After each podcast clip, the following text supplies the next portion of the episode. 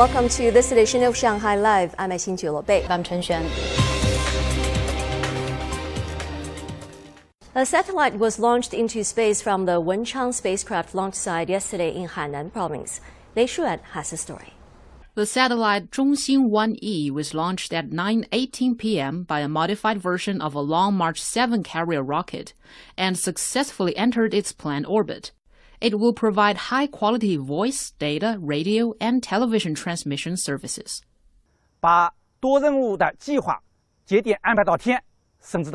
we have specified multiple plans and schedules into each day, or even hour, and this has reduced the working time by more than 30%.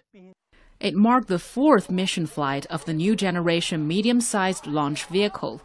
The launch technology process for the rocket type was reduced from 32 days to 26. The chief designer of the rocket said the streamlined process was the basis for more frequent satellite launches.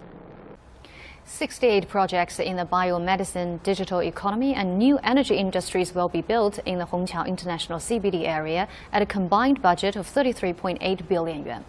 The area has already attracted nearly 4,000 trade companies and 60,000 private enterprises. Zhang Yue tells us more. A Shanghai government official said the Hongqiao CBD will serve as an international hub for headquarters, conventions and exhibitions, trade, and high end services. Within the next two years, an operational subsidy of up to 30 million yuan will be available to companies with a corporate headquarters to attract talents from around the world and facilitate international cooperation. For us, the headquarters of our whole industry and even our global business is Hongqiao area. Hongqiao is an ideal location for our business due to its convenient location and transportation links. Construction of the Hongqiao Online New Economic Ecological Park started today. Park officials said they will be looking to attract companies in artificial intelligence, digital health, and online sales. The online economy is expected to surpass 500 billion yuan by 2025. 36 global organizations and institutes, including KPMG and Manpower Group, have been invited to set up offices in the park. Many tech companies are located in Hongqiao. We will help bring more talent in the integrated circuit, high-tech manufacturing, and auto industries to the area. First eight months of the year, the Hongqiao International CBD attracted projects worth nearly 120 billion yuan. The area is also home to 500 corporate headquarters.